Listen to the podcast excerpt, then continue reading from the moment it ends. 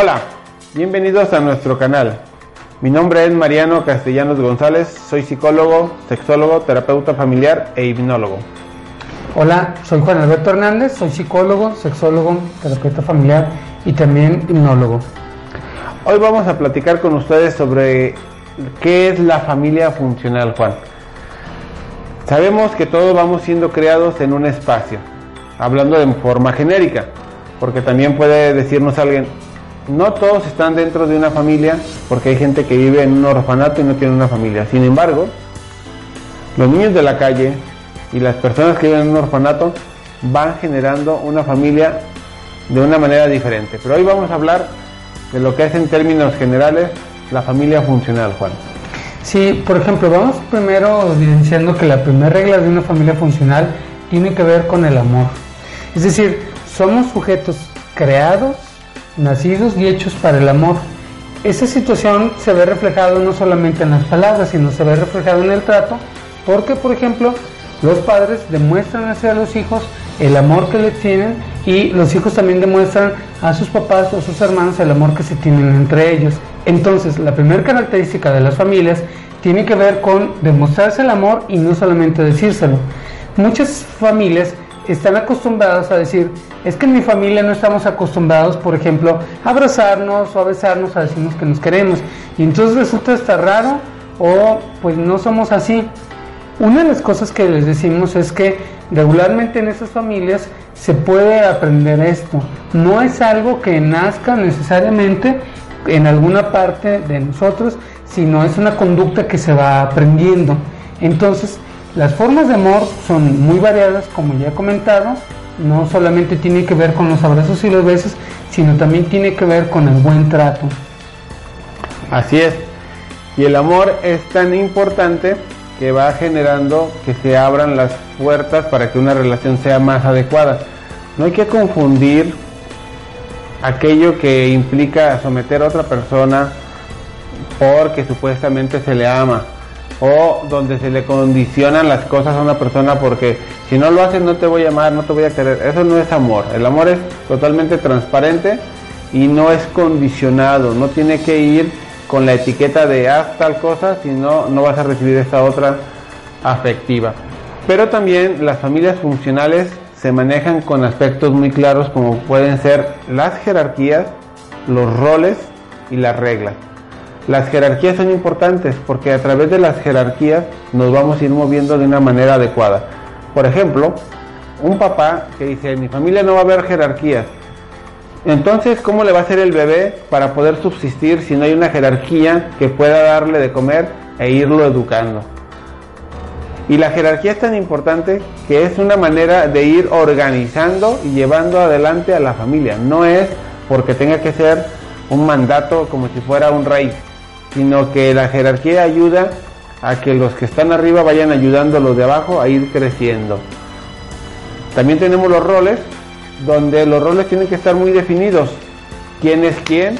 ¿Quién es el hijo? ¿Quién es la hija? ¿Quién es el papá? ¿Quién es la mamá? No pueden mezclarse los roles porque entonces estamos hablando que se van a confundir y que entonces la familia funcional va a tener dificultades y evidentemente no va a ser familia funcional. Cuando alguien está usurpando el rol de otro de los miembros, ahí estamos hablando de que se genera una disfunción.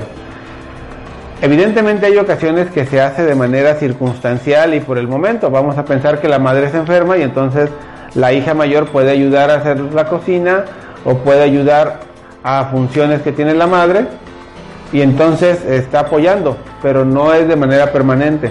Cuando es de forma permanente y está quitándole el lugar a alguien que lo puede estar ocupando como es la mamá, entonces sí estamos hablando que se va a generar una cuestión disfuncional. Y el otro elemento también entonces que hablamos son las reglas. ¿Qué sería este factor de las reglas, Juan? Implica primero que las reglas sean lo más claro posible. Es decir, por ejemplo, en algunas familias se acostumbra, por ejemplo, utilizar las reglas solamente cuando el papá o la mamá o la persona encargada de los hijos está enojada. Entonces, en ese momento se tratan de aplicar y lo que vemos es que no funcionan. En las familias que sí funcionan son donde las reglas están muy claras. Si, por ejemplo, se le pide al hijo o a la hija que llegue a cierta hora después de salir de casa, esa hora la tienen que cumplir. Si por ejemplo, además por parte de los padres, la regla es muy clara sobre que tal día les toca hacer ciertas actividades, se espera que también los hijos lo hagan, al igual que los padres.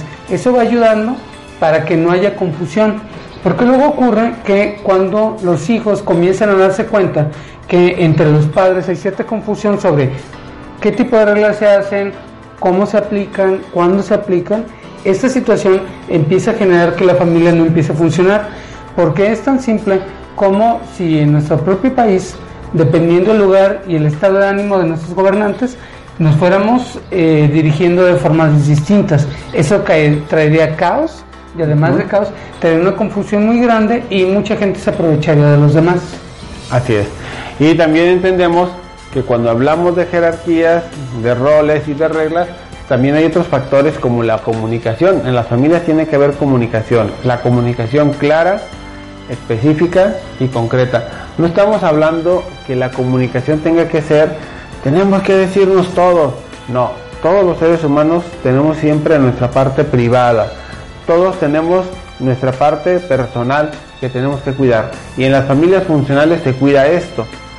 Y también en las familias funcionales aprenden a enfrentar y a resolver los problemas. En las familias disfuncionales no lo resuelven, en las familias funcionales sí.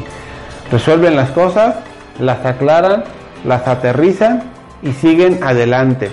Ojo, las familias funcionales no son perfectas, tienen problemas como todas las familias, pero saben resolverlos.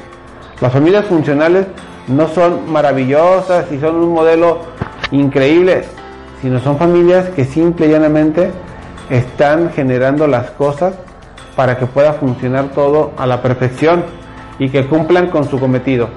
Entre ellos está cuidar a los hijos, prepararlos para la vida y la sociedad y generar buenos ciudadanos. Pero también tenemos otros factores en las familias funcionales, Juan. En este caso estamos hablando de eh, los espacios privados o la dinámica donde tenemos que ser unidos con la familia, pero al mismo tiempo tenemos que seguir siendo individuos. ¿Cómo es esto? Eso significa, por ejemplo, que hasta físicamente tenemos que repartirnos los distintos espacios que puede haber donde vivimos. Esto ayuda bastante porque si cada uno de nosotros tenemos nuestro propio espacio y lo vamos utilizando de acuerdo a las reglas que ya están establecidas, puede esto ayudarnos a convivir de una mejor forma.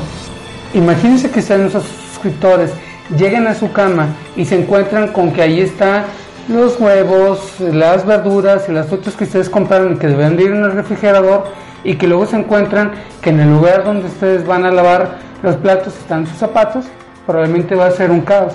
En cambio, si tenemos identificados los propios espacios, también entendemos que en los seres humanos es importantísimo el hecho de tener nuestro propio espacio, nuestra propia identidad y apropiarnos de esos espacios.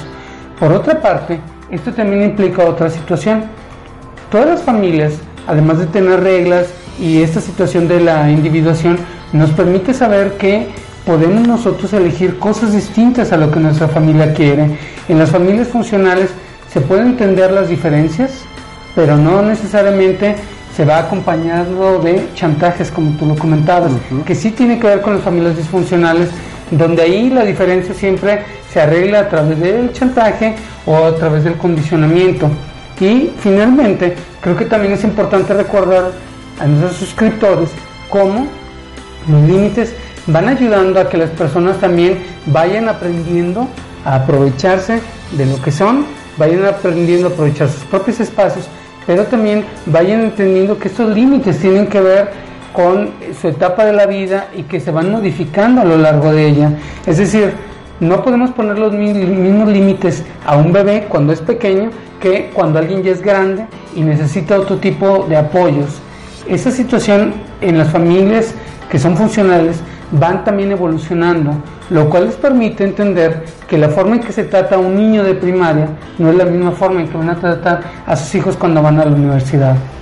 Es decir, familias que tengan flexibilidad, que es uno de los elementos también que manifiesta que esa familia es funcional. Como verás, todos estos elementos son posibles en tu familia o en la familia que vas a crear. Y puedes llegar a ellos siempre y cuando partas primero por ponerte de acuerdo con tu pareja de forma muy clara y específica y entonces sí, a partir de los dos, todo lo que se va generando sea de una manera mucho más ordenada, más clara y específica. No estamos hablando que las cosas se hagan militarizadas, y tampoco estamos hablando de que las cosas se hagan con una cerrazón y que es solamente lo que yo diga, no, sino que sepamos que la cabeza es primero la pareja y de ahí se van ordenando las cosas hacia abajo. Los hijos pueden participar, colaborar, ayudar, exponer sus ideas y ayudar a que crezca todo. Bien, muchas gracias por acompañarnos el día de hoy. Recuerda que nos puedes contactar por nuestras redes sociales www.marianocastellanosgonzalez.com También tenemos una página de Facebook llamada Mariano Castellanos González, la cuenta de Twitter arroba tf-mariano y el correo electrónico mariano castellanos gonzález arroba gmail.com. Tenemos también una página de internet que es solucionesenpsicología.com. Tenemos nuestro canal de Instagram que es Soluciones en Psicología. Tenemos nuestro Twitter también que es Soluciones en Sí. Y finalmente tenemos también nuestro Facebook que es Soluciones en Psicología. Y finalmente para todos nuestros suscriptores que quieran también acompañarnos, tenemos nuestro canal de Evox que es evox.com diagonal Soluciones en Psicología, donde también pueden escucharnos y tienen la ventaja de llevarlo en sus teléfonos inteligentes a cualquier lugar y en cualquier momento escucharnos. Hasta pronto. Nos vemos.